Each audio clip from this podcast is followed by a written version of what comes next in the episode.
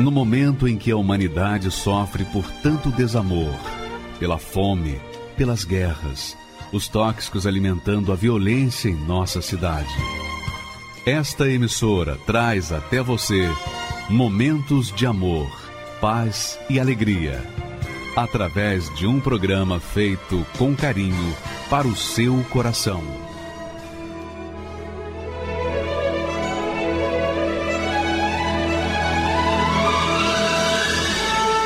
E agora, com você, a Palavra Amiga do Bispo Macedo.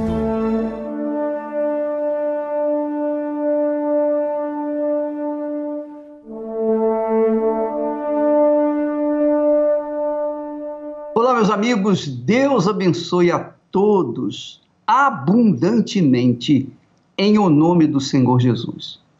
Essa é a vontade de Deus para a sua vida. Deus quer abençoar você abundantemente. Uma pessoa perguntou para mim: Olha, bispo, por que, que Deus não mata o diabo? Deus não mata o diabo pelo seguinte fato: Deus é eterno. E porque Ele é eterno, tudo que Ele faz é por toda e para toda a eternidade. Então ele não mata o diabo, porque o diabo não pode ser morto. Ele vai viver a eternidade no lago de fogo e enxofre. Assim também é a alma humana. Deus, quando criou o ser humano, não foi para viver 70, 90, 100, 110 anos, não. Deus criou o ser humano para viver por toda a eternidade. E vai viver. A alma humana vai viver ou vive por toda a eternidade. Mas da mesma forma como o espírito do inferno, do espírito do diabo, vive por toda a eternidade, mas é a pessoa que escolhe onde viver, assim também a alma humana. Quando a pessoa escolhe viver com Deus, ela vai viver por toda a eternidade com Deus. Quando ela rejeita, recusa o Senhor Jesus Cristo como Senhor na sua vida, então ela escolhe viver toda a sua eternidade junto com o diabo. Porque ninguém pode servir a dois senhores. Ou você serve a Deus ou você serve ao diabo. Essa é a realidade. Não tem um meio termo. Mas uma coisa é certa: todos os que vêm ao mundo viverão por toda a eternidade. Com Deus ou com o diabo, mas vão viver a eternidade. Não tenha dúvida disso.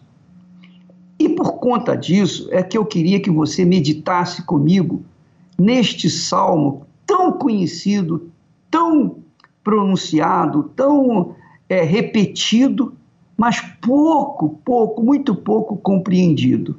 É o Salmo 23. Olha só o que diz o rei Davi. Davi era um servo de Deus. Davi era um homem segundo o coração de Deus. Ele pecou, ele errou, mas se arrependeu. Ele se arrependeu e voltou ao primeiro amor. Embora tivesse que pagar pelo que ele fez. Mas ele morreu na fé. Então ele disse: O Senhor é o meu pastor. Quando ele fala o Senhor é o meu pastor, ele está colocando-se como ovelha do rebanho do Senhor.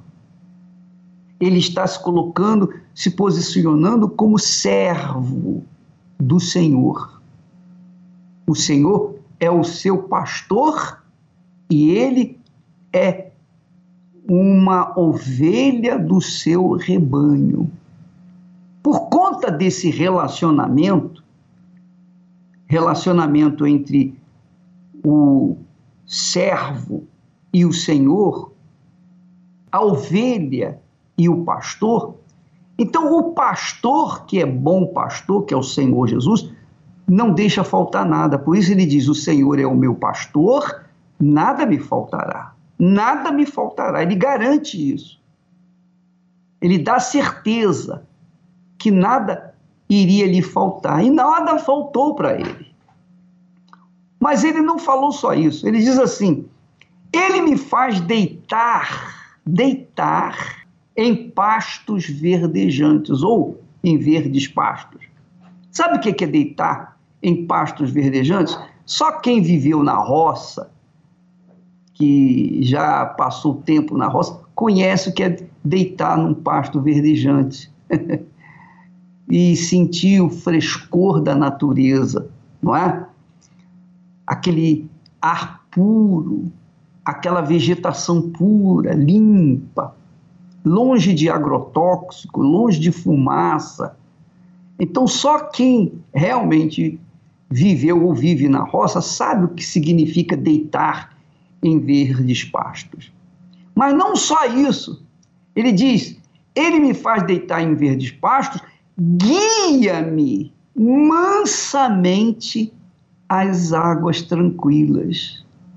Olha só que segurança o rei Davi se sentia de tal forma seguro que ele não era seguro porque ele era rei, muito pelo contrário, como rei ele era perseguido.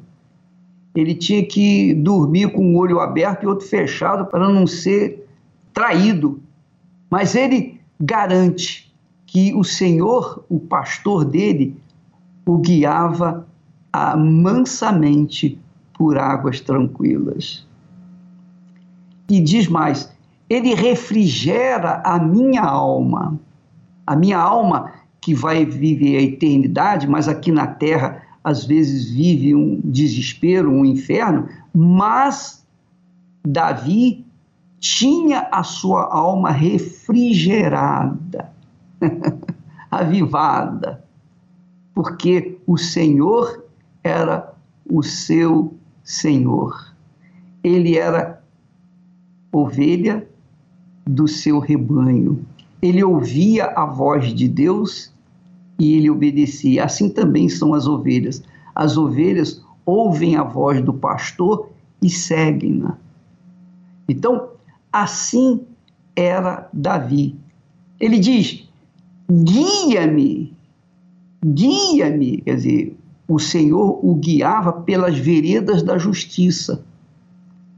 Por que, que guiava pelas veredas da justiça? Por que, que Davi era guiado pela vereda da justiça? Porque ele absorvia a palavra de Deus, as leis, os mandamentos de Deus, ele observava, ele cumpria, ele gostava, ele amava a justiça. E quem ama a justiça ama a Deus. Quem ama a injustiça, quem ama a injustiça ama o diabo e, obviamente, vai colher o fruto desse amor à injustiça. Mas Davi era um homem justo e por isso ele diz que o Senhor o guiava pelos caminhos da justiça, por amor do seu santo nome. Aí ele complementa dizendo: ainda que eu andasse pelo vale da sombra da morte, não temeria mal nenhum, porque tu estás comigo. A tua vara e o teu cajado me consolam. Veja só, hoje nós estamos vivendo numa pandemia, o mundo inteiro está debaixo de pandemia, ninguém sabe de nada. Então, nessa onda, nessa pandemia, o povo, a humanidade, os povos, as nações andam no temor, na dúvida, no medo. Está todo mundo enclausurado, todo mundo se cuidando, todo mundo fugindo ou tentando fugir da Covid-19. E por isso, por esse temor, por esse medo, por esse terror da coronavírus, as pessoas ficam emocionalmente fracas, debilitadas. E esse é o maior mal que a coronavírus está fazendo nas pessoas, levando o pavor, o medo, a dúvida, a insegurança, a depressão. Mas Davi disse: não, comigo não. Ele diz assim: ainda que eu andasse pelo vale da coronavírus, o vale da Covid-19, o vale da sombra da morte, eu não temeria nenhum mal, porque o Senhor é comigo. Deus é comigo. Eu não temeria nenhum mal, porque o Senhor é comigo, porque Ele me faz levar aos pastos verdejantes, os pastos de tranquilidade. E ele conclui esse pensamento dizendo: a tua vara, a vara significa justiça. A vara significa o caminho certo, o caminho de acordo com a justiça de Deus. Então, Deus tem a vara dele, a vara que faz punir ou chamar a atenção da ovelha que quer se desgarrar, da ovelha rebelde, digamos assim. Então a vara é para corrigir as ovelhas, mas o cajado é para guiar as ovelhas. Então a tua vara e o teu cajado me consolam, quer dizer, a tua correção e a tua direção me consolam, me confortam, me fazem sentir alegre e feliz. Portanto, amiga e amigo, muitas pessoas leem esse texto como se fosse automático. Não, o Senhor é meu pastor, nada me faltará. Ele me faz deitar em pastos verdejantes, guia-me mansamente a águas tranquilas, refrigera minha alma guia-me pelas veredas da justiça por amor do seu nome, mas nada disso acontece. Nada disso tem acontecido na vida dessas pessoas. Por quê? Porque elas não são do rebanho do pastor. Elas não são ovelhas dele. E por isso, não adianta ficar repetindo essa oração pensando que isso vai se tornar real na vida da gente. Não.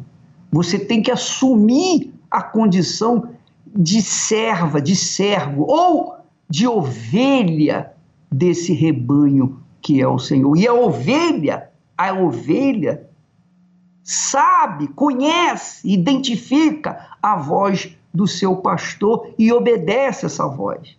Antigamente, havia um só, um só poço. Então todos os pastores levavam as suas ovelhas para aquele poço. Então as ovelhas se misturavam, como era natural.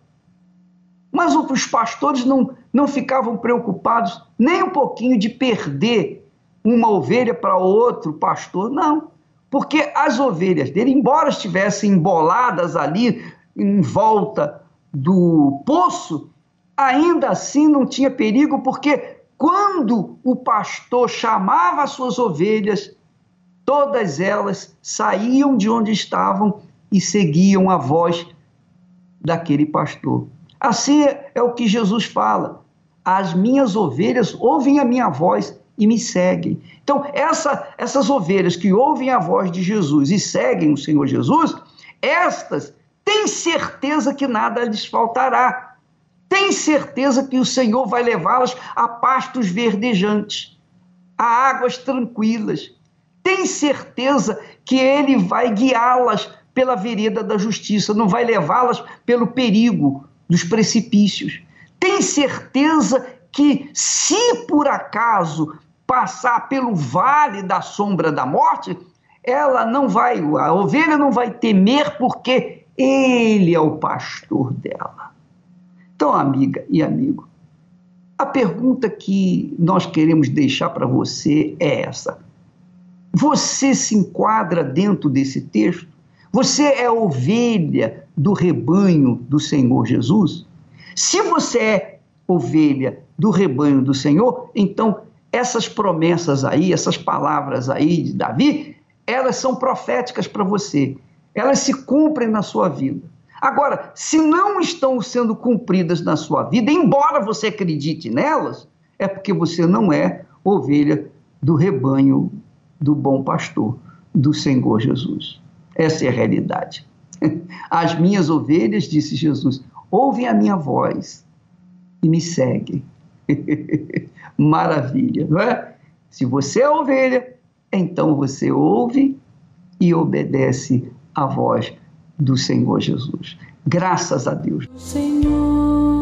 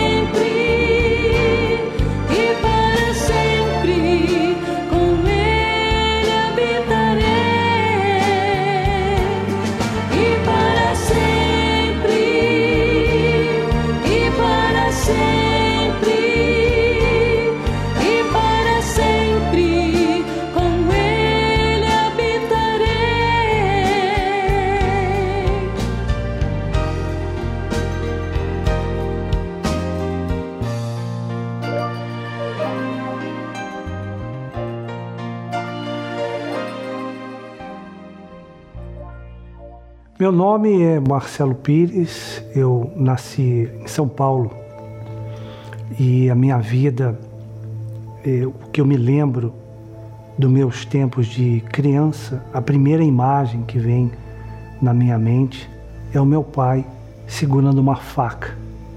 Ele colocava a mão aberta em cima da mesa, pegava a faca e ele é, enfincava a faca na mesa entre os dedos. E, e, também logo à frente dele tinha a porta da cozinha, qual ele arremessava a faca e dizia para mim: Está vendo aquela porta ali? Aquela ali é a cabeça da sua mãe, porque eu vou matar ela. Então, o, os meus tempos de infância, eu não tenho recordações de, do abraço do meu pai. Eu me lembro em uma das brigas que ele deu, ele deu um tapa na minha mãe e ele partiu para cima de mim. Ele chegou bem pertinho de mim, botou o dele, esticou o dedo no meu nariz, botou bem pertinho de mim e falou assim: Olha, você nunca vai ser um homem como seu pai. Mas ele falou com muita agressão e aquilo me assustou muito. Eu prometi que um dia eu ia eu ia matar ele. Eu prometi. Um dia eu vou te matar. E eu cresci com isso. Alguma coisa aconteceu comigo nesse processo que eu desenvolvi uma dor de cabeça muito forte, muito severa. E, e depois veio a pancreatite crônica. E ali começou o ciclo de doença.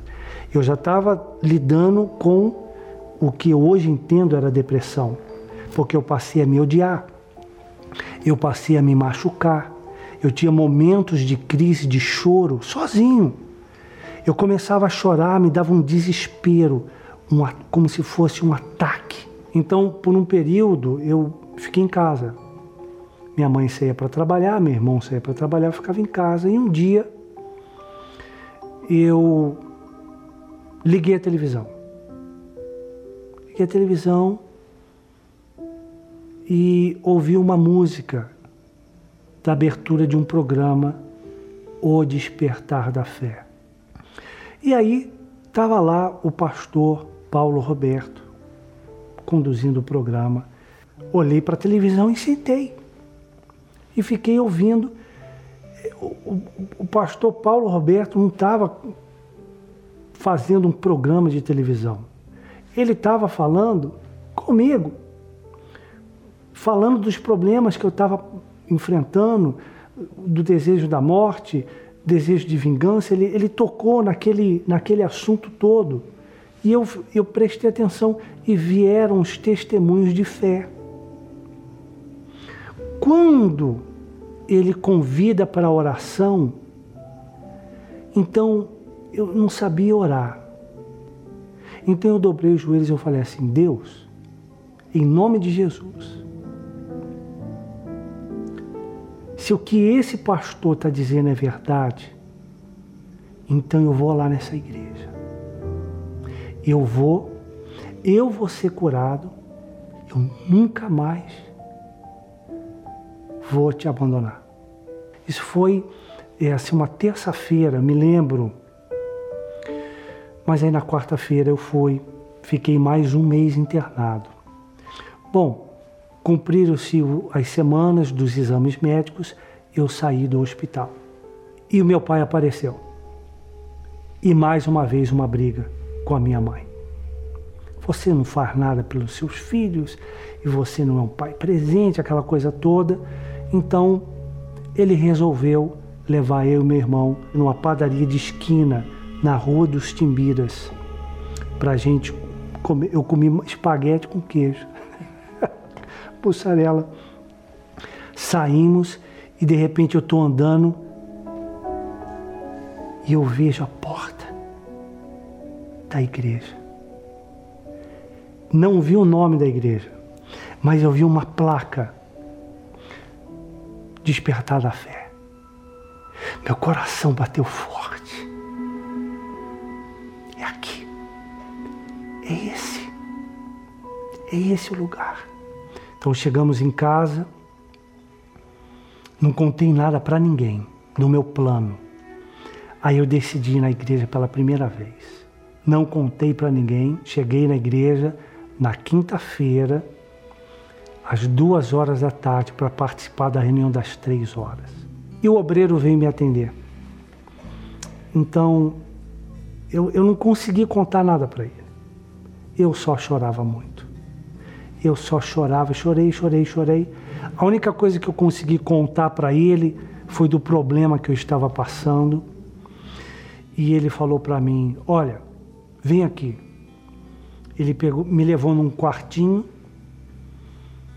da unção, ele pegou o óleo e pediu para me levantar minha camiseta, ele passou no meu estômago, orou por mim e disse: Marcelo, você está curado em nome de Jesus. E eu criei, porque já em casa eu já tinha determinado.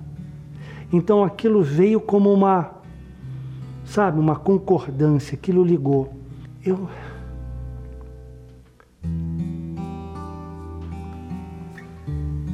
eu me emociono porque eu saí da igreja feliz. Eu estava muito feliz. Feliz, eu estava feliz. Daquele dia eu nunca mais tive dor de cabeça. Eu nunca mais tive dor no estômago. Eu nunca mais tive dor nenhuma. E eu então, eu decidi, eu tinha lido na Bíblia sobre o batismo nas águas. E eu fui até o pastor, falei, pastor, eu queria me batizar. Falou, não, tá bom, nós vamos te batizar. Não dá para me batizar agora, não. E, e, uma coisa que eu, eu decidi, eu ficava olhando para os obreiros, eles orando e tal, eu disse para mim, poxa, um dia eu vou ser obreiro. E, e aí o que aconteceu? Eu tinha o objetivo, que eu tinha estudado mecânica de automóveis, eu, eu comecei a trabalhar com mecânica de automóveis. E eu fiquei focado. Então, eu comecei aí a me dedicar muito ao trabalho. O meu trabalho era o meu Deus. Até que um dia, então, é, eu participando de uma reunião num sábado com o Bispo Macedo, aonde ele estava falando do Espírito Santo. E, e aquela, aquela reunião foi diferente do que eu estava acostumado a participar. Porque o bispo deu uma mensagem e falava: busca, ora. Aí ele parava, depois de um certo tempo. Então eu, eu, eu não estava, eu não tinha o Espírito Santo ainda. Então eu, eu ficava reclamando: poxa, Poxa, Senhor, eu quero receber o Espírito Santo. Tem gente recebendo e eu, eu não estou recebendo. Aí o Bispo Macedo parou. Amém? Amém, amém, amém, amém, amém. E ele disse assim: Sabe qual é o erro de vocês? Vocês estão pedindo o Espírito Santo pelo motivo errado. Faz assim, olha. Diz que você quer servir a Deus. Aí eu fechei os meus olhos.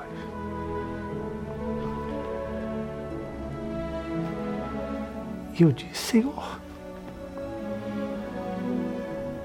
eu quero te servir. Poxa, tem como esquecer desse dia. Porque eu estava lá, eu estava eu estava gritando, gritando e reclamando. E nada. Não estava recebendo o Espírito Santo. Mas aí quando eu falei isso, eu só falei isso. Eu não falei mais nada. Eu não precisei gritar. Eu não precisei dar soco no ar. Eu só falei isso. E naquele momento, eu fechei os meus olhos. O Espírito Santo veio sobre mim. Pô, foi muito forte, porque. Como é que a gente vai explicar isso? Eu nunca.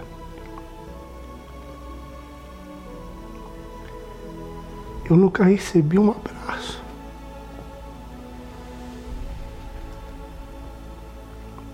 Eu não me lembro o meu pai me abraçar.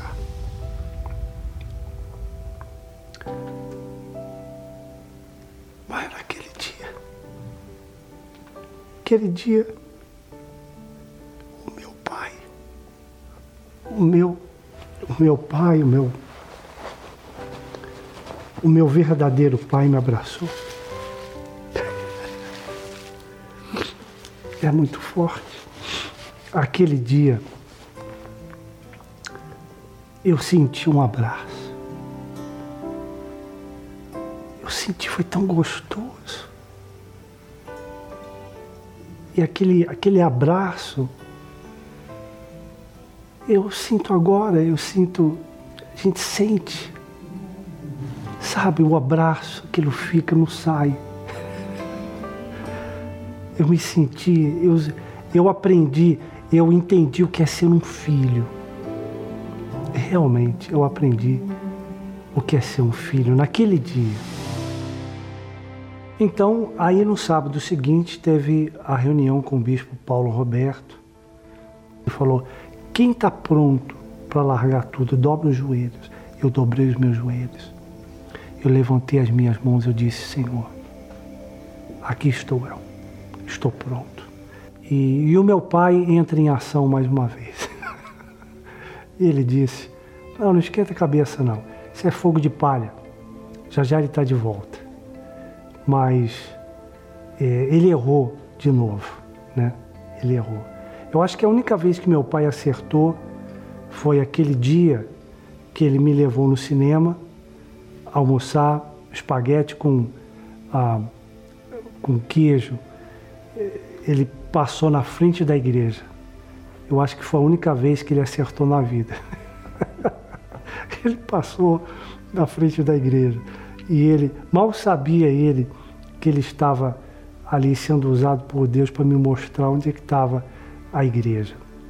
Então eu pedi as contas, larguei o emprego, meu patrão ficou, ele ficou muito chateado. E ele disse, eu já sei qual é o teu problema. Ele lembra, eu ganhava 1.500. Eu vou dobrar o seu salário. Fica, eu vou dobrar. Falei, não, poxa, não, não é o problema. Não é assim, tá bom, eu vou, te, eu vou te pagar então três vezes mais. Fica com a gente, por favor. Falei, não, não, eu, não é outro emprego que eu estou procurando, não. Eu vou ser pastor. ok, pelo amor de Deus. Pelo amor de Deus, não faça isso. Falei, tá feito.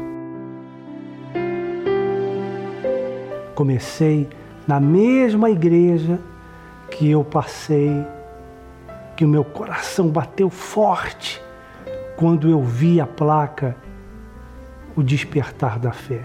E nessa igreja foi também quando eu conheci que, que hoje a minha esposa. Nós tínhamos duas coisas em comum.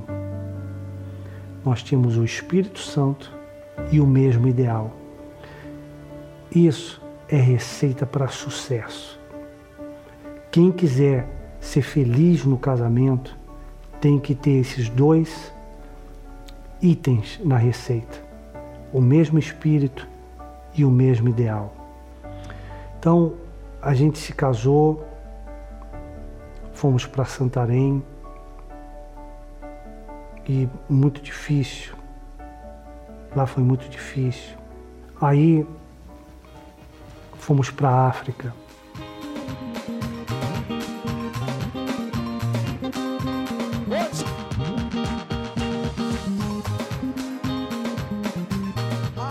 Um continente diferente, cultura diferente, tudo, tudo diferente. A dificuldade para se comunicar. Ela já falava inglês, eu não. E dali abrimos a segunda igreja e tivemos o episódio de irmos na maior favela do continente africano. Aí vem o trabalho é, entre as tribos. Diz lá, os Otinde em Piloiaco. Amém.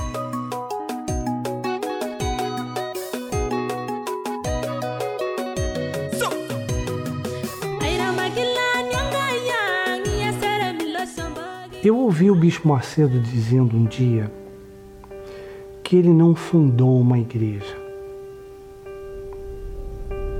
que ele fundou uma universidade. Quando eu ouvi ele falando isso, eu disse comigo: é isso. Porque eu aprendi tudo na Igreja Universal. Tudo. Tudo que eu sou, sem exceção, eu aprendi na Igreja Universal do Reino de Deus.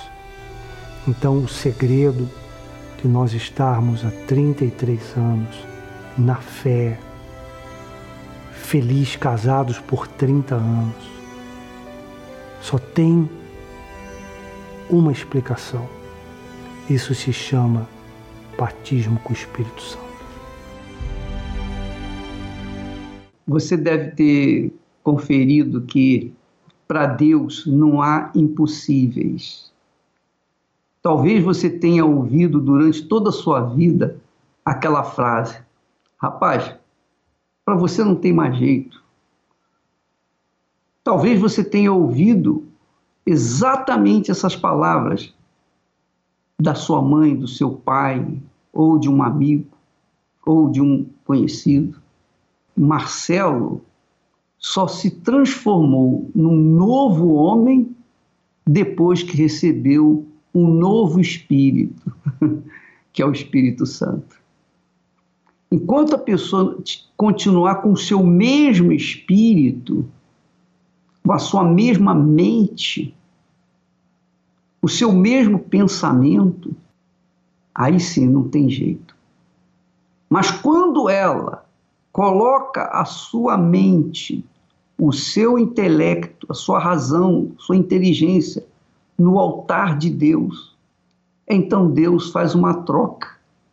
Ele tira aqueles pensamentos fúteis, vãos e inúteis e coloca o pensamento dele, coloca a mente dele, coloca o espírito dele e aí sim tornamos-nos uma nova criatura.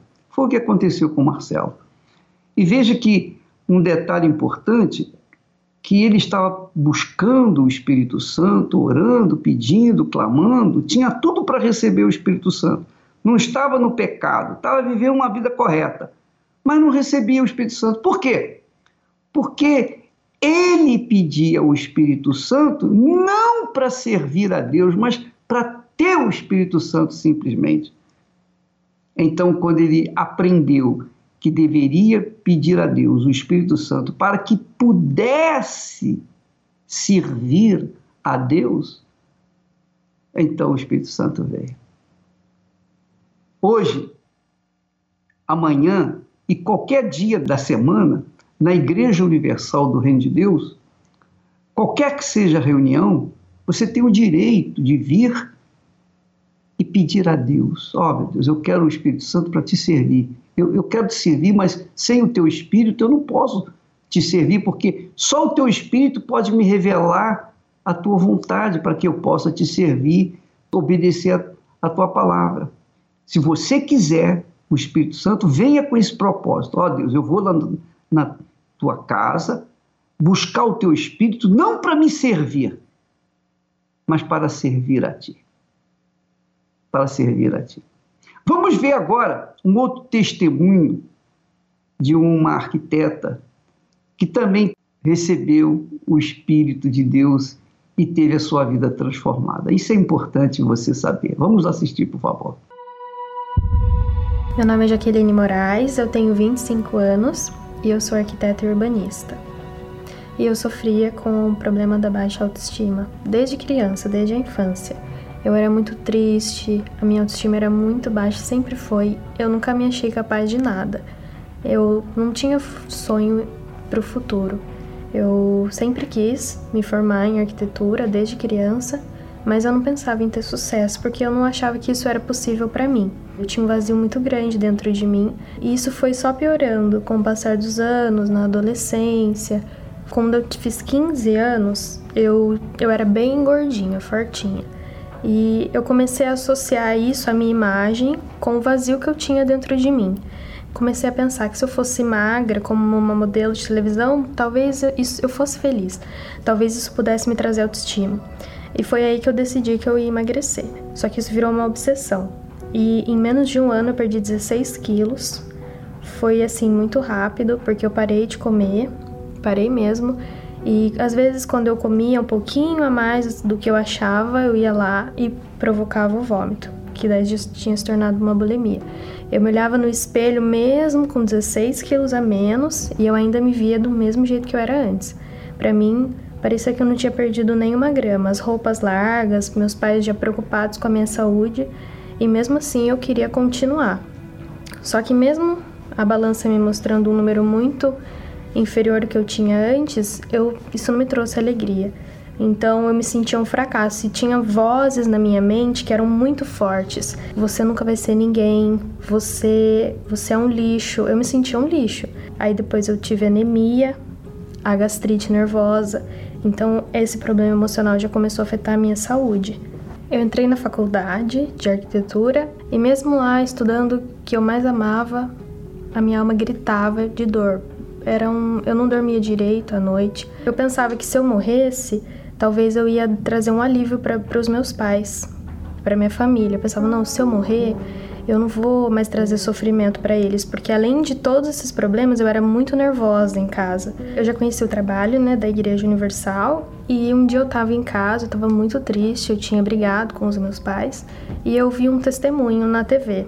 Eu já tinha ouvido milhares de testemunhos, mas aquele testemunho foi diferente, porque a mulher falava de um jeito que era parecia que ela sabia da, do que eu passava aqui dentro que ninguém sabia, porque nessa época eu nunca tinha contado para os meus pais o que eu vivia internamente, eles não sabiam, eles só eu sabia o vazio que eu carregava na minha alma. E o testemunho dela mexeu comigo, falou comigo. Ela falou sobre sobre tristeza, mas ela falou de um jeito que foi muito diferente. E eu ouvi pela primeira vez, eu falei, não, eu preciso me entregar. Até aqui eu vim lutando com meu, a força do meu braço. E a minha vida tá só piorando. Eu não vejo futuro para mim. Para mim não tem futuro. E acabou o testemunho, entrei no quarto e eu lembro que eu fiz uma oração. Falei, meu Deus, se é verdade o que essa mulher tá falando, eu quero ver isso na minha vida, porque senão eu quero que o Senhor me mate aqui agora. Se é verdade que o Senhor mudou a vida dela, muda a minha vida.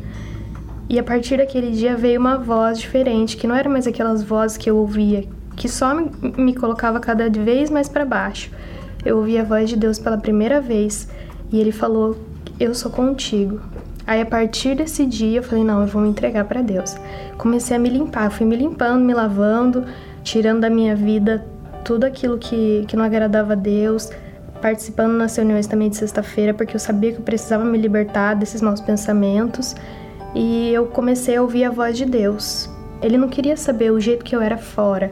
E eu me senti amada pela primeira vez, e aí começou meu processo de mudança.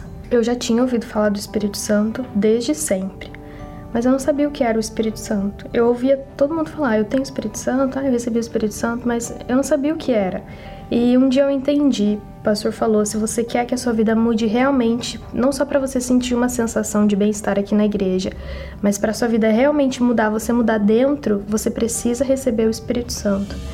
Orava, fiz muitos sacrifícios. Eu lembro que eu fiz um propósito de orar de três em três horas, de dia e de noite, buscando o Espírito Santo. Eu buscava no, no banheiro, buscava na faculdade, todos os lugares que eu tava, eu ia lá no banheiro e buscava o Espírito Santo. E foi numa quarta-feira, pastor falou: Hoje eu não vou pregar, hoje vai ser uma reunião diferente. Hoje a gente só vai buscar o Espírito Santo.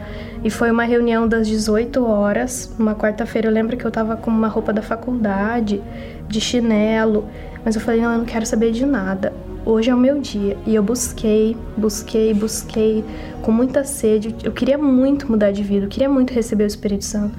Até que uma hora eu não tinha mais palavras e eu recebi o Espírito Santo naquele dia. Foi o, dia mais feliz da minha vida. Eu não esqueço daquele dia. Eu lembro a roupa que eu tava, eu lembro qual pastor que era. Ele, na hora que ele tava cantando, e daquele dia em diante eu mudei. Eu recebi felicidade, alegria, paz, não tem palavras, né, para descrever. Aquele buraco que tinha dentro de mim desde que eu me conhecia por gente foi preenchido. Eu não, perce... não sentia mais aquela angústia, aquela opressão. Dentro de mim era como se fluísse um, um rio assim de águas vivas, sabe? Como diz na Bíblia mesmo. E eu comecei a entender que tudo aquilo que os testemunhos falavam, que as pessoas falavam do Espírito Santo era verdade, porque tinha acontecido comigo. E não, não era uma emoção, era muito maior. Era uma alegria que depois que acabou a música, acabou a busca, eu saí do, do, da reunião, fui para a faculdade, era tudo diferente. Eu olhava as pessoas diferente. Já não era mais pessoas, eram almas. E eu queria levar para elas aquela alegria que eu tinha recebido. E a partir daquele dia eu fui uma nova Jaqueline. Os meus frutos começaram a aparecer. Eu já não era mais nervosa, eu já não tinha mais aquela baixa autoestima, eu já comecei a me amar. Pela primeira vez eu me olhei no espelho e falei: não, eu não sou um monstro, como eu pensava que eu era. Eu tenho sim um futuro para mim, eu, eu posso sim ser feliz, eu posso, quem sabe, um dia casar. Hoje a minha vida é outra. Não tem nem, nem comparação com a Jaqueline que eu era antes. Hoje eu me amo. Primeiro eu mudei no meu interior e quando eu mudei aqui dentro, tudo do lado de fora mudou foi, foi mudando aos poucos, foi natural. Uma coisa foi mudando, primeiro eu me formei em arquitetura, hoje eu sou arquiteto, tenho meu escritório. Eu que pensava que nunca ia ser amada, que eu nunca ia casar, que eu nunca ia ser feliz no amor, hoje eu sou feliz, realizada. Tenho um esposo maravilhoso que me ama, que tá do meu lado, que é meu parceiro, principalmente na fé, que me ajuda, que é um homem de Deus. E hoje nós temos o nosso apartamento, carro. A nossa vida hoje é abençoada. Mas o mais importante é o Espírito Santo, porque nenhuma dessas conquistas materiais é, se compara ao valor que é o Espírito Santo, que ele é muito importante, ele é muito precioso.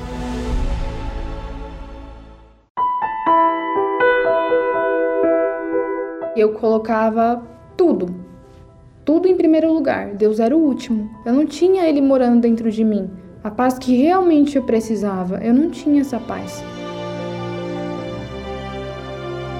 E aí que eu decidi a buscar o Espírito Santo. falei, eu preciso. Eu acordava de madrugada, pedia, Deus, eu quero o Senhor morando dentro de mim. Eu preciso do Senhor, porque sem o Senhor eu não sou nem tua filha. Até que veio o domingo, eu consagrei a minha roupa, eu acordei cedo e eu fui na reunião com meu marido. Assim que o bispo entrou, ele já começou a busca do Espírito Santo. Aí eu fui lá na frente.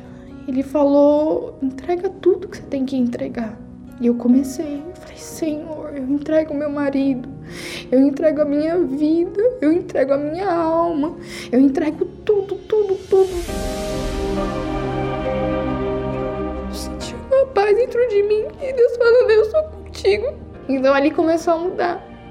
Eu passei a ver a evangelização, a ver, a olhar as almas, olhar as pessoas de outra forma, é automático. Hoje Deus é, é tudo para mim, o Espírito Santo é tudo. Nada se compara ao Espírito Santo. Neste domingo, você terá a oportunidade de conhecê-lo pessoalmente. Às sete da manhã, nove e meia e dezoito horas, no Templo de Salomão, Avenida Celso Garcia, 605 Brás, e em todas as igrejas universal do Reino de Deus. E aí? O que, que você decide da sua vida? Vamos falar com Deus agora. Ele vai te dar direção. Se você crê, ele vai te dar direção. Aproxime-se do seu televisor e vamos falar com ele. O bispo Júlio Freitas está conosco e ele vai fazer a oração junto comigo aqui em nome do Senhor Jesus Cristo. Elevo os meus olhos para os montes, de onde me virá o socorro. O meu socorro vem do meu Senhor, que criou os céus e a terra. Não deixará que o teu pé vacile. O Senhor é quem te guarda. Não dormirá o guarda de Israel, pois ele é o teu.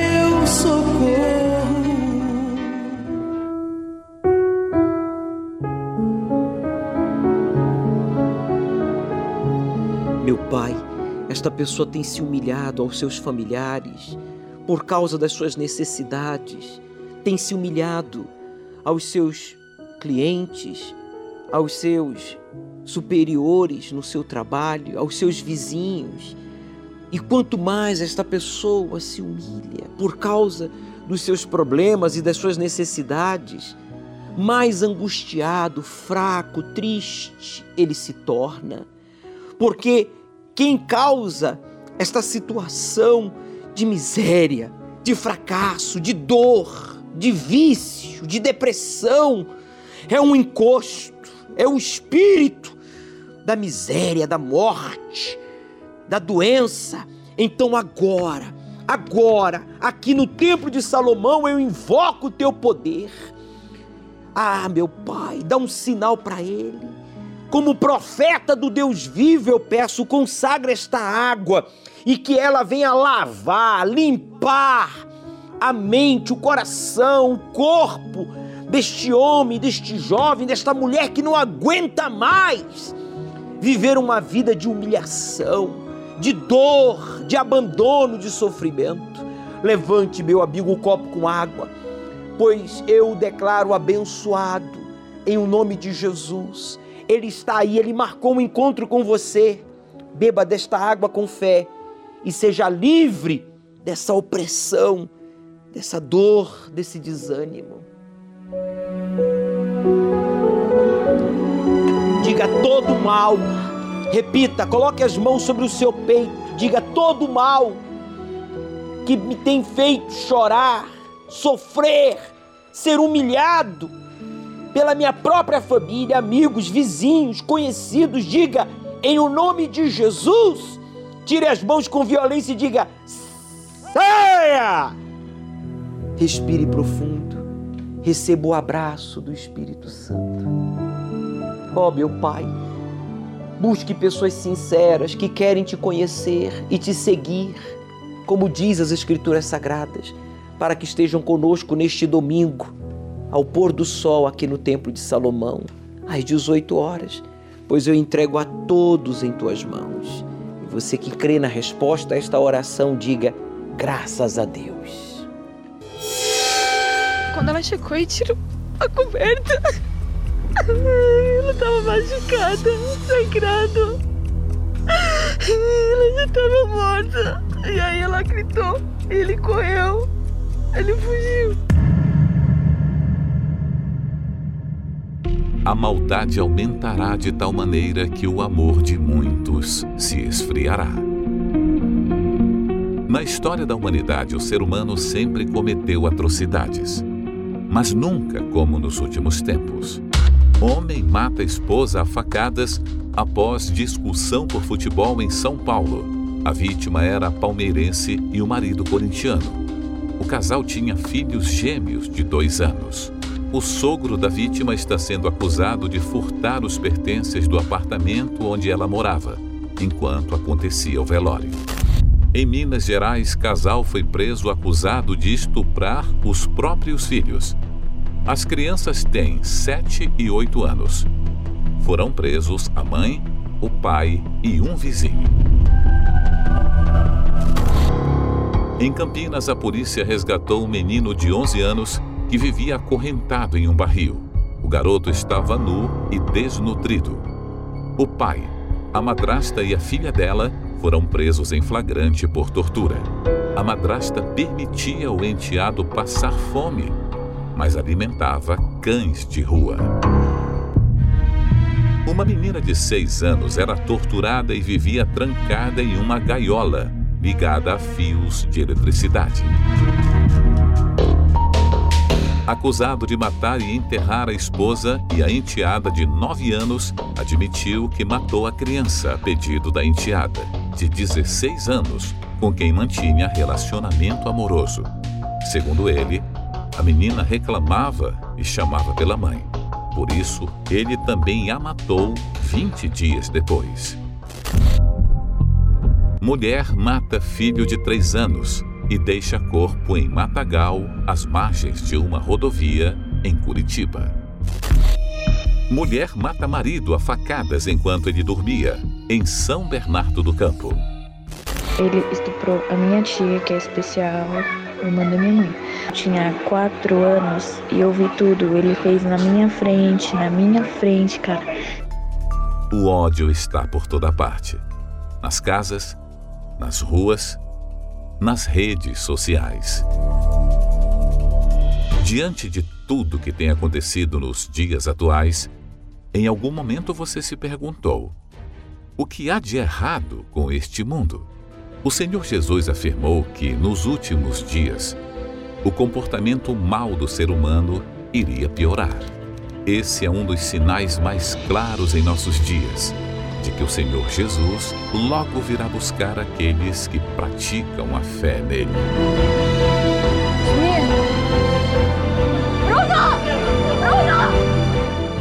Domingo, às 18 horas, o estudo do Apocalipse.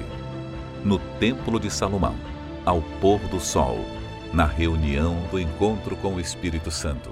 Chegue cedo.